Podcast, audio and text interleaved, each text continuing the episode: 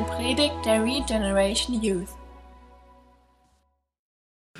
Wäre nämlich schön, wenn ihr mit äh, mir zusammen 1. Petrus Kapitel 1 ausschlagen könnt.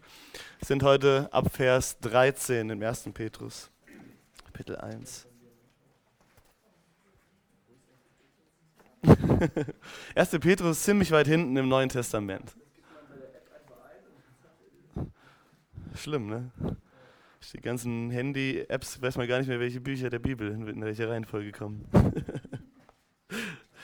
ja, ich würde sagen, wir lesen uns heute zum ersten Mal vorher den Text durch und dann, beziehungsweise das noch vorher beten und dann 1. Petrus 1 ab Vers 13 lesen.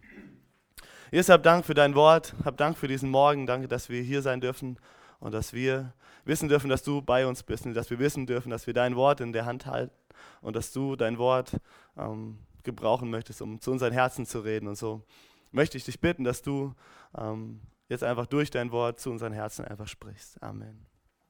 1. Petrus 1 ab Vers 13. Bemüht euch daher um ein klares, nüchternes Denken und um Selbstbeherrschung. Setzt eure ganze Hoffnung auf die Gnade, die euch bei der Wiederkehr von Jesus Christus erwartet. Gehorcht Gott, weil ihr seine Kinder seid. Fallt nicht in eure alten, schlechten Gewohnheiten zurück. Damals wusstet ihr es nicht besser, aber jetzt sollt ihr in allem, was ihr tut, heilig sein, genauso wie Gott, der euch berufen hat, heilig ist. Denn er hat selbst gesagt, ihr, ihr sollt heilig sein, weil ich heilig bin. Und denkt daran, dass der himmlische Vater, zu dem ihr betet, niemanden bevorzugt, wenn er richtet. Er wird euch nach dem beurteilen, was ihr tut. Deshalb sollt ihr während eurer Zeit als Fremde in dieser Welt in Ehrfurcht vor Gott leben. Denn ihr wisst, dass Gott euch nicht mit vergänglichen Werten wie Silber und Gold losgekauft hat und von eurem früheren Leben, dass ihr so gelebt habt wie schon die Generationen vor euch. Er bezahlte für euch mit dem kostbaren Blut von Jesus Christus, der rein und ohne Sünde zum Opferlamm Gottes wurde. Schon vor Erschaffung der Welt wurde er dazu bestimmt, doch erst jetzt am Ende der Zeiten ist er für euch erschienen, sodass, ihr, sodass alle ihn sehen. Durch Christus seid ihr zum Glauben an Gott gekommen. Und weil Gott ihn von den Toten auferweckt und ihm große Herrlichkeit gegeben hat, setzt ihr nun euren Glauben und eure Hoffnung auf Gott. Jetzt könnt ihr einander aufrichtig lieben, denn ihr wurdet von eurer Schuld befreit, als ihr die Wahrheit Gottes angenommen habt. Und deshalb sollt ihr euch wirklich von Herzen lieben. Euer neues Leben hat keinen vergänglichen, sondern ewigen Ursprung, nämlich das lebendige und ewig bestehende Wort Gottes. Der Prophet hat gesagt, Menschen sind wie Gras, das verdorrt. Ihre Schönheit verblasst so schnell wie die Schönheit wilder Blumen. Das Gras verdorrt und die Blumen welken, aber das Wort des Herrn hat ewig Bestand. Und dieses Wort ist die Botschaft, die euch verkündet wurde.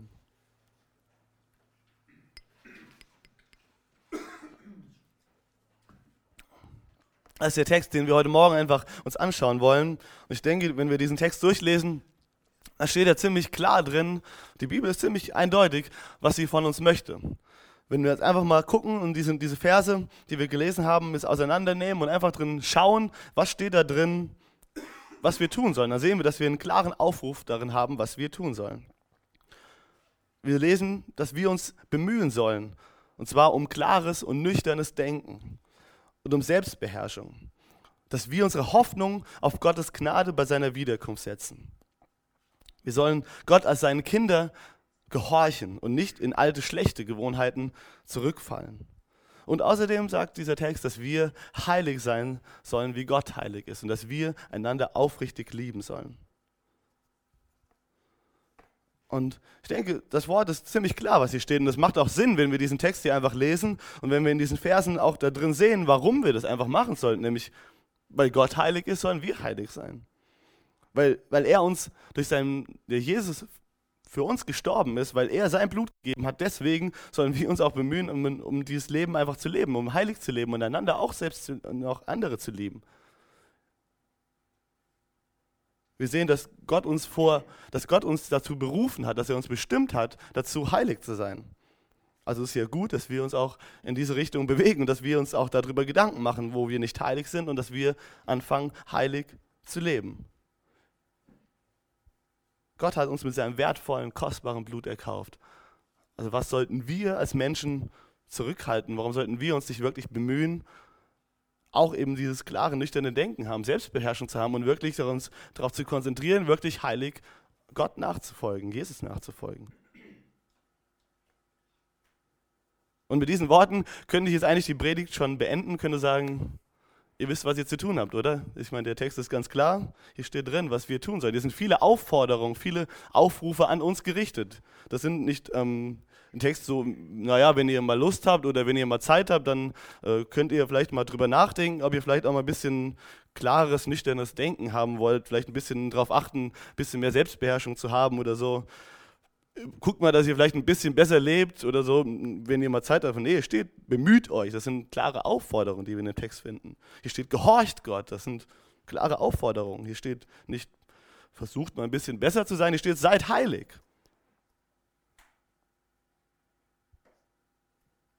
Ich weiß nicht, wie es euch geht, wenn ihr so einen Text lest, wenn ihr, wenn ihr die Bibel lest. Ähm, aber ich habe mich selbst dabei ertappt, wenn ich sowas lese, dass ich genau so diesen, äh, diese Herangehensweise manchmal an, an Bibeltext habe, dass ich gucke, ja, was steht hier über, über Jesus, was steht hier über Gott in dem Text drin?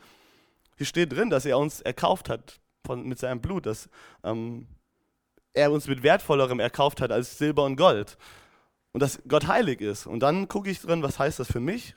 Und hier stehen ja klare Aufforderungen an mich. Also weiß ich ja, was ich zu tun habe. Und ich glaube, das prinzipiell nicht schlecht ist, sich in einem Bibeltext anzugucken, was sagt der Bibeltext aus über Gott, was sagt der Bibeltext aus über Jesus und was sagt dieser Bibeltext über mich aus und auch was, was Schlussfolgerungen sind. Aber trotzdem glaube ich, dass die Herangehensweise, die, mit der ich euch jetzt mit diesem Text konfrontiert habe, eine sehr ähm, gesetzliche Herangehensweise an den Text ist. Und dass wir, ohne dass wir das vielleicht gerade im ersten Moment so wahrnehmen würden, dass das gesetzlich ist, weil wir eigentlich nur sehen, ja, hier steht ja das genau so in, in dem Text drin. Ich möchte heute, bevor wir, ich weiß, mal gucken, wie viel wir heute wirklich in dem Text, selbst in den Versen drin sind, aber ich möchte diesen Text einfach gebrauchen, weil ich das bei mir selbst gemerkt habe, wie ich manchmal einfach eine falsche Einstellung zu Gottes Wort habe und das falsch aufnehme und Gottes Wahrheiten dann einfach bei mir was komplett Falsches auslösen. Und deswegen möchte ich mir heute ein bisschen angucken, mh, mm, anhand von dem Text, den wir haben, was eigentlich oder wie wir einfach Gottes Wort ähm, richtig verstehen können, wie wir, wie wir verstehen können, was da drin steht und was das für unser Leben einfach bedeutet.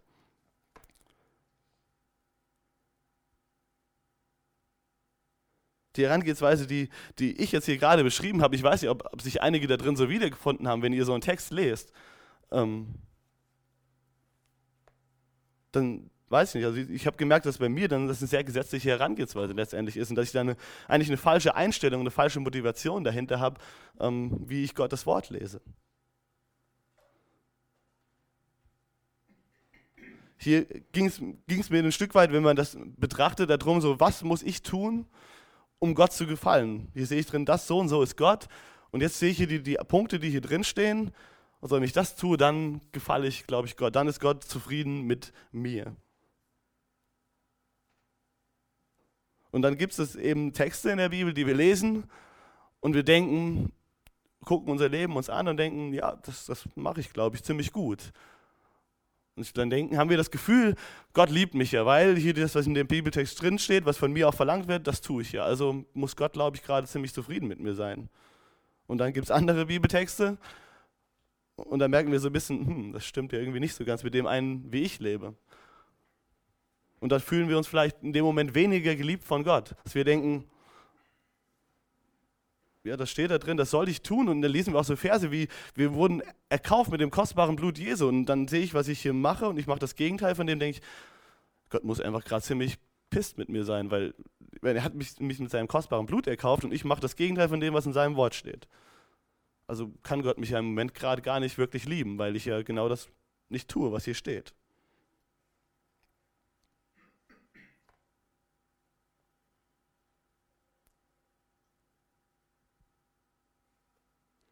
Ich weiß nicht, mit welchen Augen du die Bibel liest, wie, was für ein, für ein Bild du von Gott hast. Ich glaube, das geht sehr darauf zurück, was wir für ein Gottesbild haben und wie wir uns Gott einfach nähern. Da, dementsprechend lesen wir auch die Texte mit einer bestimmten Herangehensweise. Und dann kann zwei Leute den gleichen Text lesen, die gleichen Worte hören und können was komplett Unterschiedliches damit anfangen.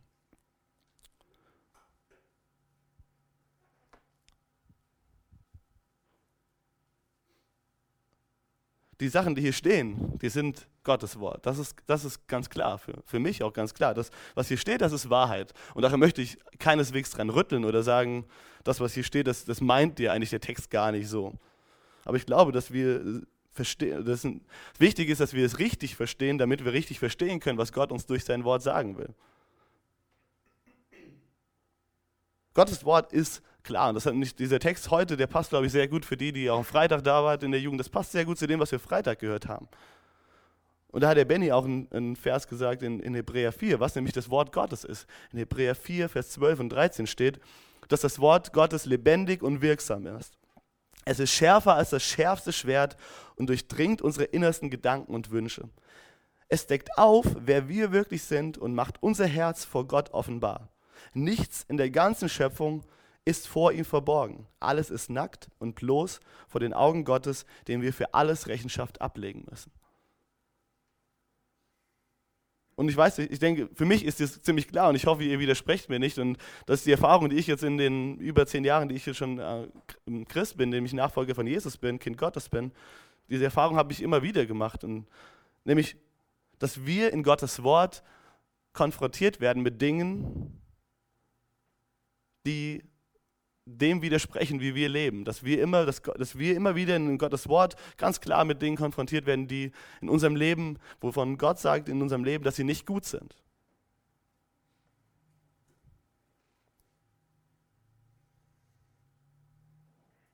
Von daher werden wir, glaube ich, niemals, wenn wir ernsthaft und ehrlich die Bibel lesen, die Bibel lesen und immer nur denken, sehr cool, das mache ich alles genauso, wie es hier drin steht. Das ist alles gut, mein Leben ich bin, lebe heilig, wie Gott heilig ist.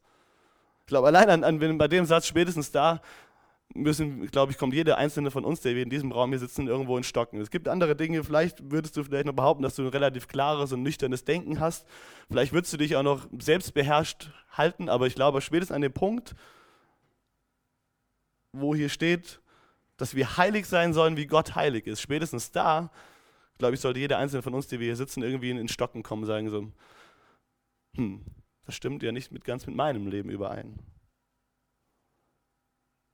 Und was heißt das jetzt für mich? Und darauf ähm, zeigen wir ja in irgendeiner Art und Weise eine Reaktion. Irgendeine Reaktion müssen wir darauf zeigen, wenn wir mit diesen Wahrheiten konfrontiert werden. Und wir hatten das Thema am Freitag bei uns in unserer Kleingruppe gehabt und da ging es auch genau darum. Da haben wir auch festgestellt, dass wir ähm, gewisse Dinge auch gerade mit solchen Sachen konfrontiert werden, mit Dingen, die in unserem Leben nicht in Ordnung ist, wo Gott sagt, das wünsche ich mir für dich, aber du lebst, du merkst, du lebst das Gegenteil.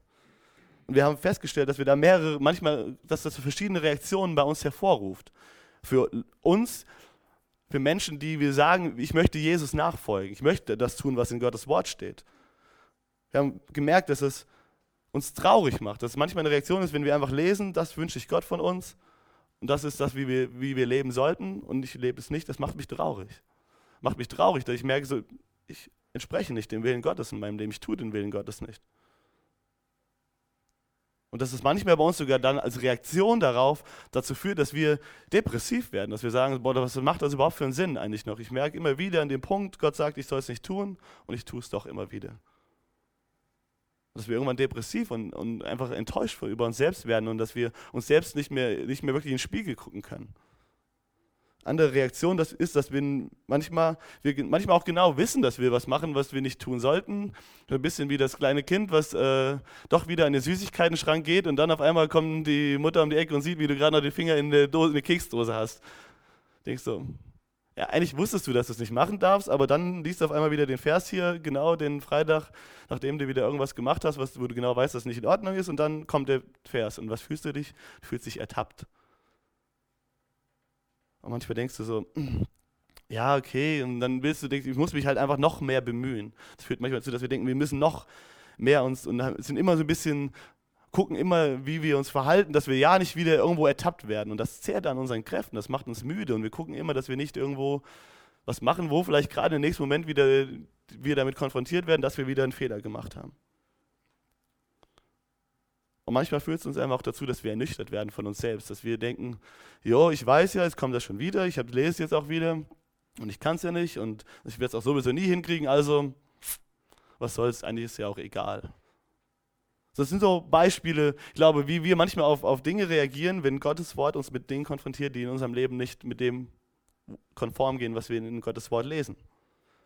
Und wir sehen, die Reaktionen, die ich hier drauf beschrieben habe, das waren allesamt negative Reaktionen. Allesamt Reaktionen, die uns jetzt nicht unbedingt dazu geführt haben, dass wir Gottes Wort mehr lieben, dass wir uns freuen, dass wir das jetzt lesen durften und uns näher zu Gott bringen.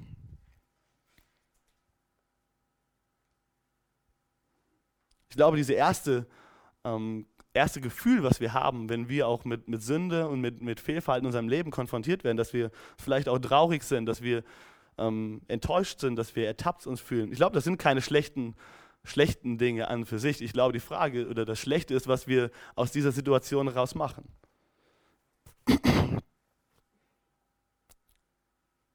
Ich glaube, das Problematischste, was uns passieren könnte, oder der Punkt, wo wir uns Gedanken machen sollten, ist der, wenn wir mit Dingen in unserem Leben konfrontiert werden, wo Gott ganz klar sagt, ich möchte nicht, dass du so lebst und du einfach komplett gleichgültig darauf reagierst, dass das mit dir überhaupt gar nichts macht. Dass du einfach sagst, ich weiß, das ist falsch, aber weil das, dann an dem Punkt, ich glaube, dann wird es für uns problematisch, wenn wir an, an, so einem Punkt sind. Wenn wir einfach nur sagen, das ist mir ganz egal, was in Gottes Wort ist, wenn er sagt, das falsch ist, ich mache es trotzdem anders. Dann sollten wir, glaube ich, ein Stück hinterfragen, ob wir wirklich, ähm, ob uns Gott wichtig ist, ob uns die Bibel wichtig ist, ob es uns wichtig ist, ähm, ob wir uns wirklich Christen nennen können denke, wenn wir, wenn wir Gottes Kinder sind, dann werden wir wenn immer wieder in unserem Leben mit, mit Dingen konfrontiert werden, die nicht in Ordnung sind. Und es wird uns in irgendeiner Art und Weise auch irgendwo traurig vielleicht machen oder dass wir enttäuscht sind oder dass wir irgendwie, irgendwas wird das bei uns Negatives, glaube ich, auslösen. Es wird uns nicht gleichgültig zurücklassen, wenn wir Gott und sein Wort ernst nehmen. Die Frage ist, wie entscheiden wir uns, wozu entscheiden wir uns weiterzumachen. Und ich glaube, das hängt sehr viel damit zu, ähm, zusammen, wie wir Gott sehen und wie wir sein Wort sehen und wie wir sein Wort lesen. Ich glaube, unsere Reaktion sollte immer sein, dass wir den Wunsch haben, Jesus ähnlicher zu werden, dass wir den Wunsch haben, ähm, mit unserem Leben ja, Gott äh, zur Ehre zu leben, dass Gott wie wir es einfach in seinem Wort lesen, dass wir Salz und Licht sind, dass, dass man einfach Menschen an uns die Liebe Gottes sehen kann. Das sollte unser, unser Wunsch sein, wie wir leben sollten. Und das sollte auch unser Wunsch sein, wenn wir ähm, konfrontiert werden mit Dingen, die, die, wo wir nicht so leben, wie, wie Gott es sich wünscht. Die Frage ist, wie kommen wir dahin? Wie kommen wir an diesen Punkt? Und da glaube ich, dass wichtig ist, dass wir Gottes Wort ähm, richtig verstehen und dass wir den Bibeltext, den wir lesen, auch den Text, den wir gerade hier jetzt heute gelesen haben, dass wir ihn richtig verstehen. Ich glaube, der erste und wichtigste Punkt muss der sein, dass wir, dass wir Gottes Wort Glauben schenken. Dass wir glauben, dass wenn, wenn die Bibel etwas zu uns, zu uns spricht und wenn die Bibel sagt, dass das, was die Bibel sagt, dass das Wahrheit ist. Gott hat selbst gesagt in seinem Wort, dass es un unmöglich ist, Gott zu gefallen, ohne Glauben zu haben. Und wir lesen, das steht in, ähm, in Hebräer 11, Vers 6 und in, in Römer 10 ist das, glaube ich, da steht, dass Glauben durch das Hören kommt und das Hören von Gottes Wort. Das heißt, wir müssen glauben, glauben, dem Glauben schenken, was hier in dieser Bibel drin steht.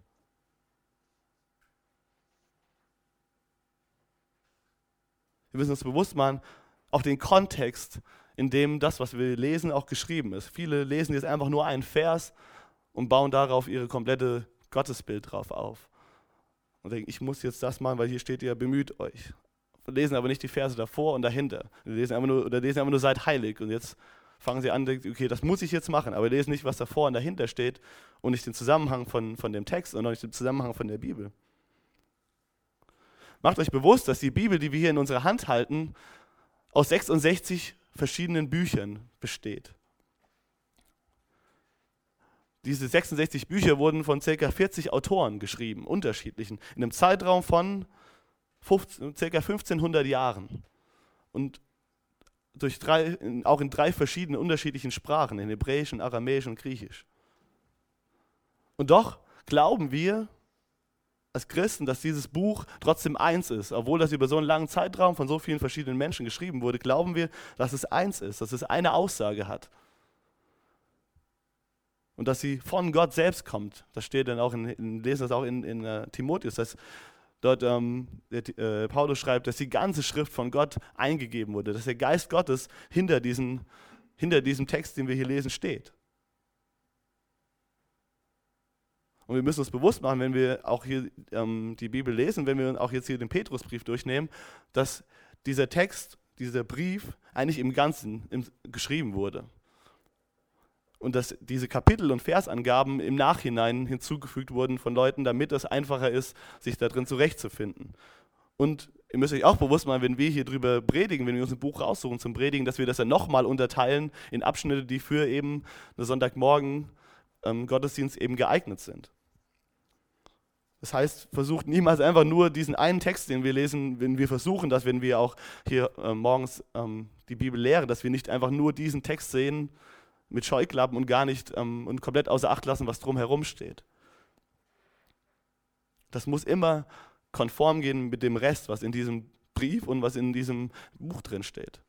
Und ihr müsst auch verstehen, dass diese Bibel auch trotz, obwohl sie heute für uns relevant ist, trotzdem auch eine historische Bedeutung hat, dass sie an Menschen, an reelle Menschen in einer reellen Zeit, in einem, in einem realen Hintergrund, kulturellen Hintergrund geschrieben wurde und dass man manche Dinge auch einfach nur verstehen kann, wenn man die Kultur versteht, in der sie reingeschrieben wurde, dass man manche Dinge für uns heute ein bisschen komisch erscheinen, aber dass man einfach, dass sie Sinn machen. Manche, zum Beispiel Gleichnisse von Jesus, die würden wir heute so nie gebrauchen.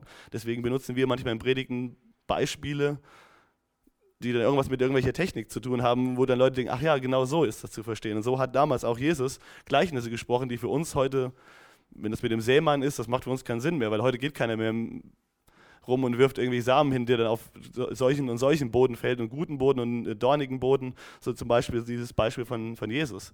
Das würde im heutigen für uns, wir können das noch ein Stück weit nachvollziehen, aber es macht für uns eigentlich keinen Sinn mehr, weil keiner von uns heute mehr Sämann ist.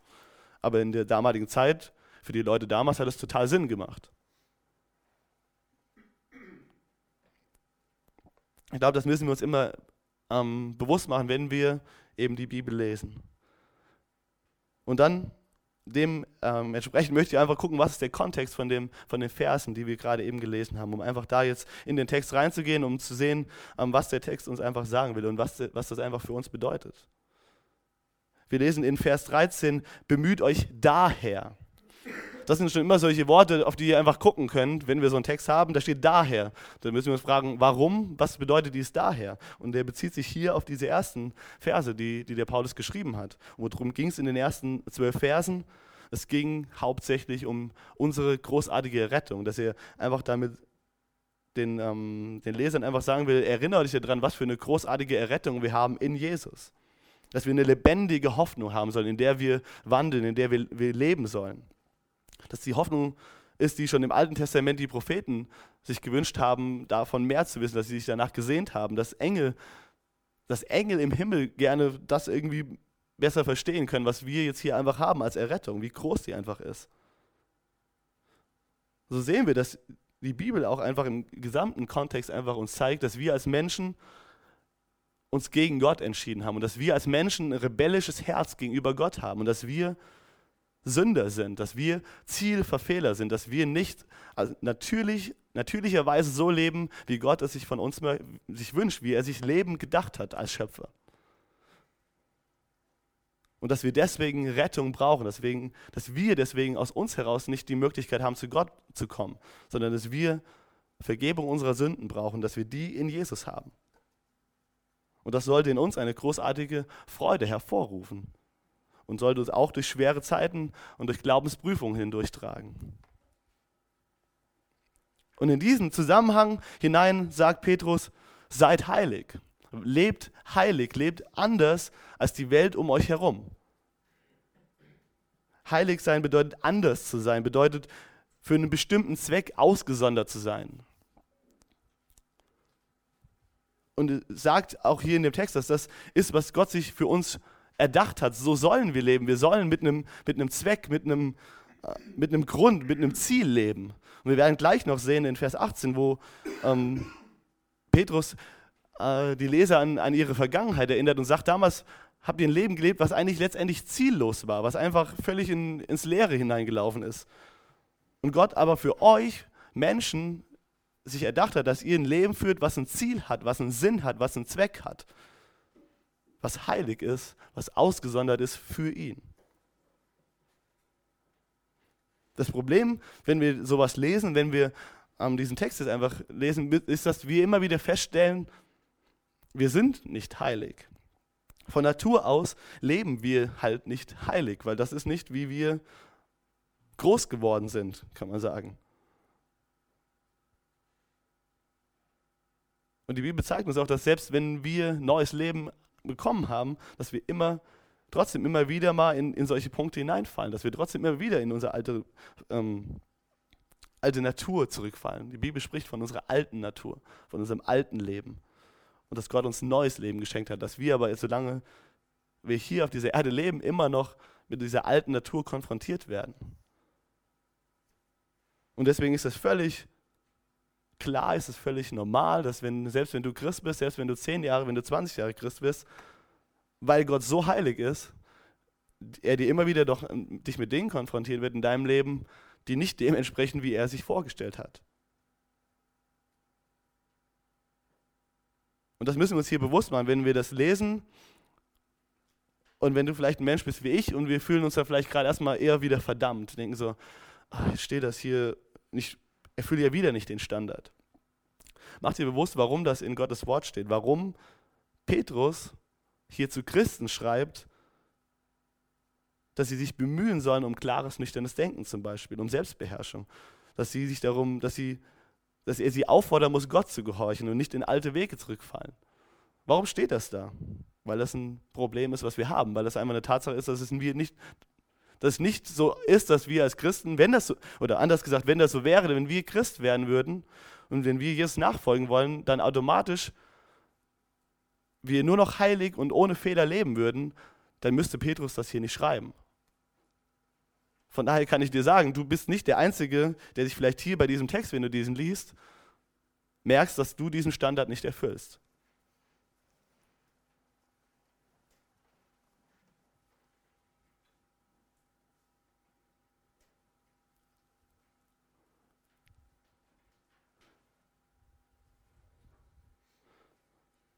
Und was ich dir auch einfach sagen möchte, wenn, wenn wir diesen Text hier lesen, was wir einfach sehen in, in Gottes Wort ist, dass für uns Geschenk sein sollte, wenn wir mit solchen Sachen konfrontiert werden. Ich glaube, wir sind eher so Leute, dass wir mh, gerade, glaube ich, in der Gesellschaft, in der wir leben, auch sehr leistungsorientiert ist, dass wir nie Fehler zugeben wollen. Wir wollen nicht damit konfrontiert werden, dass wir was falsch machen, sondern wir sind so oft damit bemüht, dass wir es allen recht, recht machen oder vor allem gewissen Menschen, die vielleicht auch Autorität über uns haben, unseren Chef oder unseren Eltern, dass wir es denen gerecht machen wollen. Und ich habe für mich gemerkt, dass ich oftmals Gott recht machen will. Und ich dann irgendwie wieder mich sehr angreift, wenn ich auf einmal merke, dass ich es in so einem Text merke, ich mache es Gott gerade nicht recht. Und ich dachte, ich hätte es eigentlich besser wissen müssen.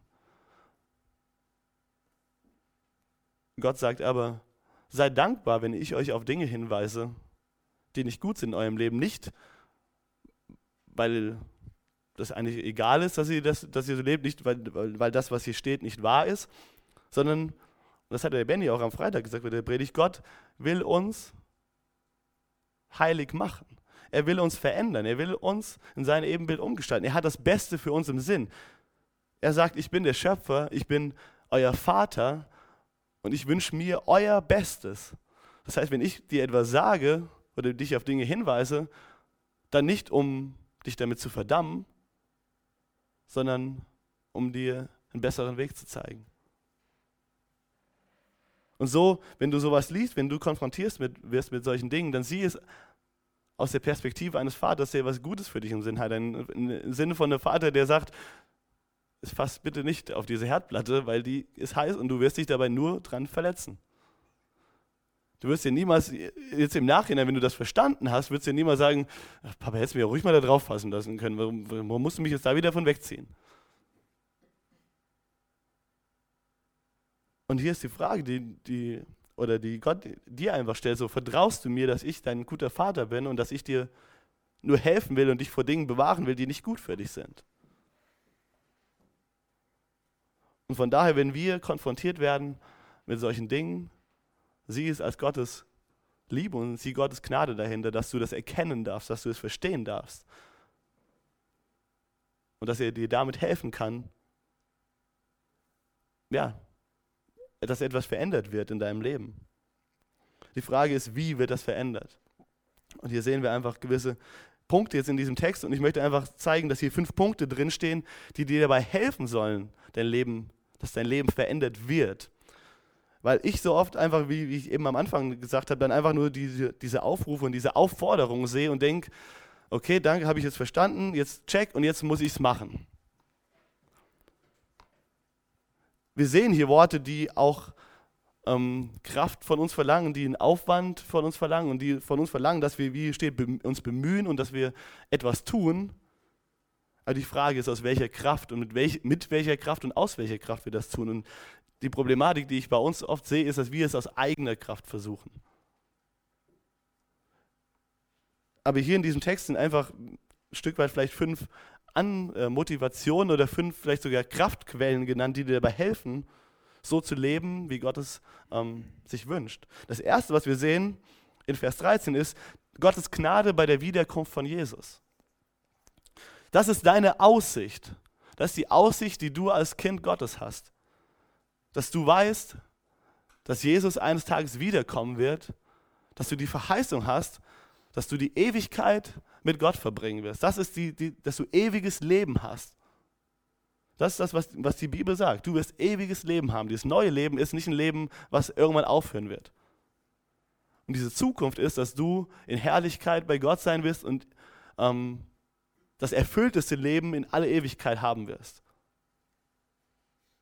Und dass es Gottes Gnade ist. Gnade heißt, und das müssen wir uns so bewusst machen, wir hören das Wort so oft, Gnade heißt, dass es etwas un komplett Unverdientes ist. Nichts, dass du etwas bekommst, obwohl du nichts es komplett nicht verdient hast, nichts dazu getan hast, um es zu bekommen. Das ist Gnade. Du hast 0,0% dafür gemacht, dass Gott sagt, dir gebe ich das. Das ist 100% sein Geschenk an dich. Und das Geschenk, dass du das jetzt schon erkennen darfst, und das größte Geschenk wird sein, wenn du das komplett empfangen wirst. Hast du diesen Weitblick? Hier steht, setzt deine Hoffnung, setzt eure ganze Hoffnung darauf.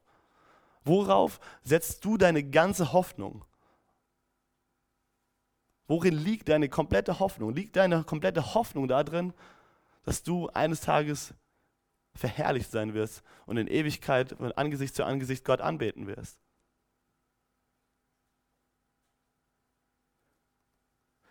Und versteht ihr jetzt, warum hier steht, bemüht euch darum, diesen klaren und nüchternen, nüchternes Denken zu haben und diese Selbstbeherrschung zu haben.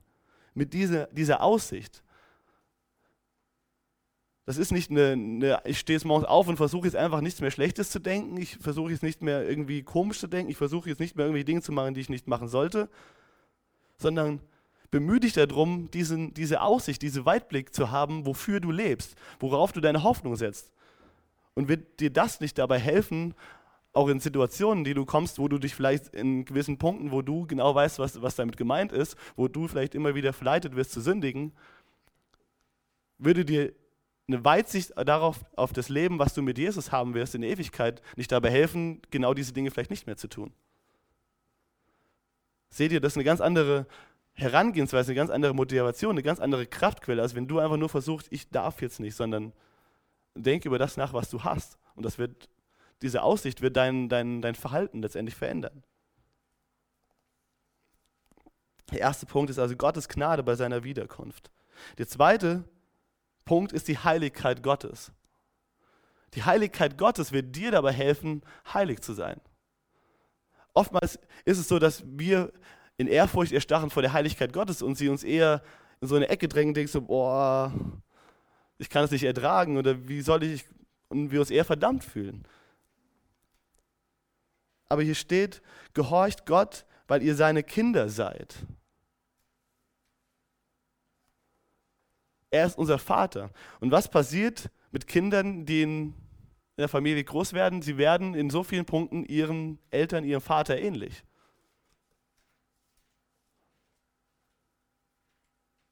Warum? Weil sie Zeit, weil sie so viel Zeit mit ihrem Vater verbringen, mit ihrer Familie verbringen. Und deswegen sollten wir auch, wenn wir Zeit mit Gott verbringen, so werden wie Gott. Und ein Kind macht das ja nicht irgendwie bewusst und sagt, ich nehme jetzt die Verhaltensmuster von meinen, meinen Eltern an, sondern das passiert ganz automatisch. Und das ist unsere Verheißung, die wir haben, dass wir, wenn wir Zeit mit Gott verbringen, dass seine Heiligkeit auf uns überspringen wird ein Stück weit, dass wir, dass sie abfärben wird.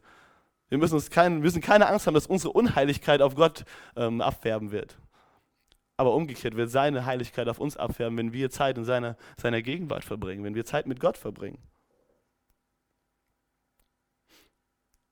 Wir sind, das sagt die Bibel, wir sind von Natur aus keine Kinder Gottes. Das heißt, von Natur aus haben wir Gewohnheiten, die nicht gut sind. Und deswegen fallen wir auch ab und zu müssen wir, und deswegen sagt er hier, fallt nicht zurück in diese alten Gewohnheiten, weil das ist so, wie ihr groß geworden seid. Und die Welt, in der ihr lebt, das ist die, die Art und Weise, wie diese Welt lebt. Deswegen ist aber wichtig, dass ihr Zeit mit mir verbringt, damit ihr nicht in diese alten Gewohnheiten wieder zurückfallt. Und so ist auch hier nicht dein Versuchen, mit aller Kraft, die du aufwenden kannst, nicht in alte Gewohnheiten zu fallen, sondern mach es dir zur Priorität, Zeit mit Gott zu verbringen. Und glaubst, oder anders gefragt, glaubst du, wenn du Zeit mit Gott in, verbra verbracht hast und seine Gedanken in deinen Gedanken sind, dass dir dann leichter fallen wird, oder dass dir leicht fallen wird, wieder die Dinge zu tun, von denen du weißt, dass sie nicht gut sind? Das ist auch wieder genau. Wir gehen, es ist letztendlich die gleiche Aussage, aber wir verdrehen sie, indem wir sagen, ich muss jetzt gucken, dass ich nicht in alte Gewohnheiten zurückfalle. Ja, das müssen wir, aber wir versuchen es wieder aus eigener Kraft, anstatt dass wir uns die Kraft von Gott geben lassen, anstatt dass wir es zulassen, dass er uns mit seiner Heiligkeit letztendlich verändert. Zweiter Punkt ist, die Heiligkeit Gottes wird dir dabei helfen, ein heiliges Leben zu führen. Der dritte Punkt ist das Wort Gottes. Hier steht ja dann in ähm, Vers, Vers 16, denn er hat selbst gesagt, und hier wird hier ein Vers ähm, aus 3. Mose zitiert, ihr sollt heilig sein, weil ich heilig bin. Und wir können, wenn wir Matthäus lesen, äh, Matthäus 4 ist das, glaube ich, wo Jesus von Satan versucht wird. Und dort, was sagt Jesus immer? Es steht geschrieben. Wo Satan ihm sagt, dass ähm, er doch hier nach 40 Tagen in der Wüste und er Hunger hatte, sagte, verwandle doch diese Steine in Brot. Wenn du Gott bist, dann kannst du doch einfach diese Steine in Brot verwandeln. Und was sagt Jesus? Es steht geschrieben. Der Mensch lebt nicht vom Brot allein, sondern von jedem Wort Gottes. Und so, so wünsche ich mir oder für mich selbst und für euch, dass ihr das Wort Gottes nicht, dass euch das Wort Gottes, Wort Gottes nicht verdammt, wenn ihr es lest, dass ihr euch nicht, nicht Angst habt, dem Wort Gottes zu nähern, weil ihr denkt, ihr könnt ihr wieder mit irgendwas konfrontiert werden, wo Gott wieder seinen Finger heben wird und ihr wieder denkt, oh, bin ich so schlecht. Sondern dass ihr seht, dass das Wort Gottes euch einfach eine Hilfe sein wird. Und dass es ein Segen ist, wenn Gott euch auf Dinge hinweist, nicht weil er den Finger hebt, sondern weil er euch helfen will, weil es gut für euch ist und weil es euch Kraft geben wird, in, den richtigen, in, in gewissen Situationen einfach die richtigen Entscheidungen zu treffen. Weil ihr sagen könnt, es steht geschrieben, weil ihr wisst, was in Gottes Wort ist, weil ihr wisst, was eure Aussicht ist und was auch die Verheißungen Gottes sind. Und ich glaube, das wird euch helfen, in Situationen gute Entscheidungen zu treffen.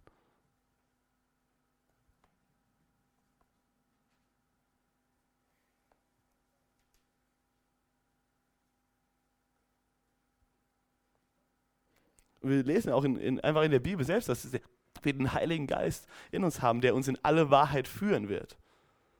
Und auch hier wieder der Punkt ist, Glauben kommt von Hören, vom Hören, vom Hören von Gottes Wort. Wenn wir Gottes Wort gehört haben und wir lesen, dass der Heilige Geist uns erinnern wird, und das sagt auch der Petrus, glaube ich, auch in den Petrusbriefen noch, dass wenn ihr vor Men oder ich glaube, Jesus selbst sagt das sogar, wenn ihr vielleicht sogar in schwierige Situationen kommt und Menschen euch verurteilen wollen für euren Glauben, macht euch keine Gedanken, was ihr dann sagen werdet, sondern vertraut daraus, dass der Heilige Geist euch in dem Moment die richtigen Worte geben wird, die ihr sagen sollt. Das heißt, wenn wir Gottes Wort in uns aufnehmen, vertraut darauf, dass der Heilige Geist auch diese Worte, die, die ihr gehört habt, in euch einfach wieder hervorbringen wird und die euch dann helfen werden, gute Entscheidungen zu treffen, wenn ihr wieder in einer Situation seid, wo ihr auch versucht seid zu sündigen.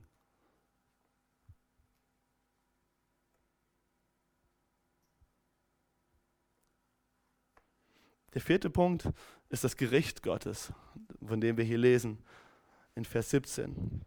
Und denkt daran, dass der himmlische Vater, zu dem ihr betet, niemanden bevorzugt, wenn er richtet. Er wird euch nach dem beurteilen, was ihr tut. Deshalb sollt ihr während eurer Zeit als Fremde in dieser Welt in Ehrfurcht vor Gott leben. Denn ihr wisst, dass Gott euch nicht mit vergänglichen Werten wie Silber und Gold losgekauft hat. Ähm, es sollte für uns ein gut sein und, und was Motivierendes sein, dass das Leben, was wir hier auf dieser Erde leben, nicht sinnlos ist. Dass es nicht bedeutungslos ist, dass wir, dass du und ich hier auf dieser Erde leben. Und wenn wir hier von Gericht lesen, dann fühlen wir uns auch wieder verdammt. Aber auch da seht die Bibel im gesamten Zusammenhang. Wenn ihr Römer 8, Vers 1 lest, da steht ganz klar, es gibt keine Verdammnis für die, die Kinder Gottes sind, die in Christus Jesus sind. Wenn du Kind Gottes bist, dann gibt es für dich keine Verdammnis für Sünde mehr, weil sie bezahlt ist. Und wenn hier von Gericht steht, dann ist das kein Gericht zur Verdammnis, sondern ein Gericht zur Belohnung. Gott möchte dich belohnen, auch für deine Treue und für das Leben, was du für ihn gelebt hast. Und das Verrückte ist, und das lesen wir, lesen wir in Epheser, dass Gott uns Möglichkeiten schon vorbereitet hat, in denen wir einfach nur noch gehen müssen. Gott gibt dir ganz persönlich Möglichkeiten, wie du für ihn leben kannst und wie du zu seiner Ehre leben kannst. Alles, was du tun musst, ist nur noch in diesen Werken wandeln, in diesen Dingen tun. Einfach nur da sagen, okay, das mache ich. Gott hat dir Talente gegeben. Gott hat dir Zeit gegeben, hat dich an einen bestimmten Ort gesetzt. Und das kannst du gebrauchen. Und das sind Möglichkeiten, die er dir schenkt. Und er gibt dir auch die Kraft, Dinge umzusetzen. Die Kraft kommt letztendlich wieder von ihm. Das ist von ihm vorbereitet. Aber er wird dich belohnen, wenn du einfach nur sagst, jo, das tue ich, was du sagst. Wie cool ist das? Von daher hoffe ich, dass das Gericht Gottes, was uns eines Tages erwarten wird, dieses Preisgericht, dieses Belohnungsgericht, uns motiviert zu sagen, ich habe ein Leben, was Bedeutung hat. Und ich die, muss halt die Entscheidung für mich treffen. Mit den Entscheidungen, die ich treffe, treffe ich sie zur Ehre Gottes in diese Richtung oder sind das Sachen, die für die Ewigkeit null und nichtig sind? Hier steht ja auch, denn wisst ihr nicht, dass dass Gott euch nicht mit vergänglichen Werten wie Silber oder Gold losgekauft hat von eurem früheren Leben, dass ihr so gelebt habt wie schon die Generationen vor euch. Und dieser letzte Satz von eurem früheren Leben, dass ihr so gelebt habt wie schon Generationen vor euch, die ist hier in der Neues Leben sehr, naja, Larifari ausgedrückt, nichtssagend ausgedrückt. Was da eigentlich steht, dort steht zum Beispiel in der Schlachterbibel, dass ihr euch von eurem nichtigen Wandel losgekauft hat. Zum einen losgekauft, das ist ein Bild von Sklaverei. Das redet hier, das, das ist ein Bild, was die damalige, die, die Leute in der damaligen Zeit, die ähm, unter der Unterdrückung der Römer gelebt haben, genau wussten, was er für ein Wort hier benutzt, dass nämlich Sklaven losgekauft werden. Das heißt, zum einen sagt er, euer altes Leben ist Sklaverei gewesen. Es ist Unterdrückung gewesen. Und wenn wir die Bibel lesen, sehen wir, dass es Unterdrückung der Sünde ist, des Todes ist. Und zum anderen sagt er, dass es nichtig ist. Hier steht ja immer nur Generation vor euch. Es ist ein nichtiger Wandel, ein sinnloser, ein zielloser, zielloses, leeres Leben. Das ist das, was es letztendlich ausdrückt. Und Gott möchte dir ein sinnvolles, ein zielgerichtetes Leben schenken. Und deswegen sollte uns die das motivieren, dass wir wissen, dass Gott uns dafür eines Tages belohnen wird, wenn wir uns dafür entscheiden, sein Leben, das er für uns vorbereitet hat, ähm, anzunehmen. Der fünfte Punkt, das ist die Liebe Gottes. Und ich glaube, das ist der größte von allen und sollte wahrscheinlich der höchste für uns alle sein. Die höchste Motivation und Kraftquelle dafür, dass wir heilige leben.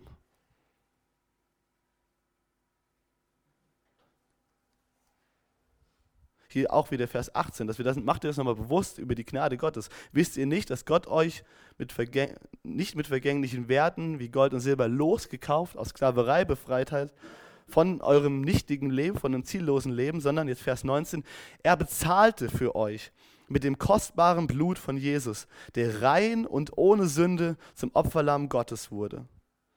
Schon vor Erschaffung der Welt wurde er dazu bestimmt, doch erst jetzt am Ende der Zeiten ist er für euch erschienen, sodass alle ihn sehen. Das ist das, warum wir auch Gottes Wort haben, dass wir das einfach lesen, dass wir das erkennen. Gott, Gottes Wort ist kein, kein Buch des Gerichtes für dich, sondern es soll ein Buch sein, das dich befreit letztendlich. Das soll ein, ist ein Buch der Liebe für dich. Denk darüber einfach nach. Wieder über diese unverdiente Gnade. Unverdiente Gnade. Gnade ist immer unverdient. Das ist eigentlich doppelte, doppelt gemoppelt, aber hält vielleicht besser. Es ist Gnade, nichts, was du verdient hast. Es ist Liebe von Gott für dich. Er hat mit seinem kostbaren Blut bezahlt, was rein ist. Du bist derjenige, der schuldig ist. Du bist derjenige, der nicht heilig ist. Nicht Gott, nicht Jesus war unheilig. Denk darüber nach. Das ist die Liebe Gottes für dich. Und wenn ihr das lest, mit diesen, einfach, mit, einfach auf diese Liebe, die Gott für euch hat, ist das nicht ein, einfach auch eine Motivation und eine Kraftquelle, dass ihr euch bemüht darum, ein klares, nüchternes Denken zu haben? Ist das nicht etwas, was dir Hoffnung gibt nicht etwas, was dich verdammt. Manchmal, wir fühlen uns manchmal so, wir, wir müssten Gott jetzt was zurückgeben. So, ja, Gott hat doch das für mich getan, also muss ich doch jetzt irgendwas zurückgeben. Und Gott sagt dir, das ist Gnade, du kannst nichts zurückgeben. Nimm es einfach an. Und wenn du das zulässt, bin ich mir sicher, wird das dein Herz mit Dankbarkeit füllen. Mit Dankbarkeit und mit Liebe für ihn. Die Bibel sagt, wir lieben Gott, weil er uns zuerst geliebt hat. Das ist nur eine Antwort. Wir können nichts mehr geben als eine Antwort auf Gott, weil wir uns dafür entschieden haben, gegen Gott zu leben, zuerst.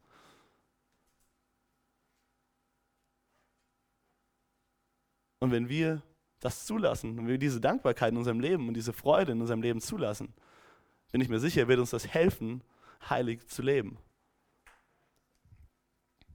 Und was ist das Resultat? Und das sehen wir einfach in den letzten Versen. Durch Christus seid ihr zum Glauben an Gott gekommen. Und weil Gott ihn von den Toten auferweckt hat und ihm große Herrlichkeit gegeben hat, setzt ihr nun euren Glauben und eure Hoffnung auf Gott.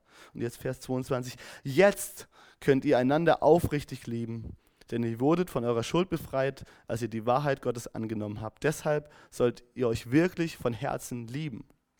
Euer Leben hat keinen vergänglichen, sondern ewigen Ursprung, nämlich das lebendige und ewig bestehende Wort Gottes. Der Prophet hat gesagt, Menschen sind wie Gras, das verdorrt, ihre Schönheit verblasst, so schnell wie die Schönheit wilder Blumen. Das Gras verdorrt, die Blumen welken. Aber das Wort Gottes, das Wort des Herrn hat ewig Bestand. Und dieses Wort ist die Botschaft oder das Evangelium, die gute Nachricht, die euch verkündet wurde. Wir sehen, es ist die gute Botschaft, das Evangelium, was uns verkündet wurde, was uns dazu bringt, dass wir heilig leben. Nicht wir aus unserer Kraft, weil wir was gehört haben, jetzt uns sehr stark bemühen.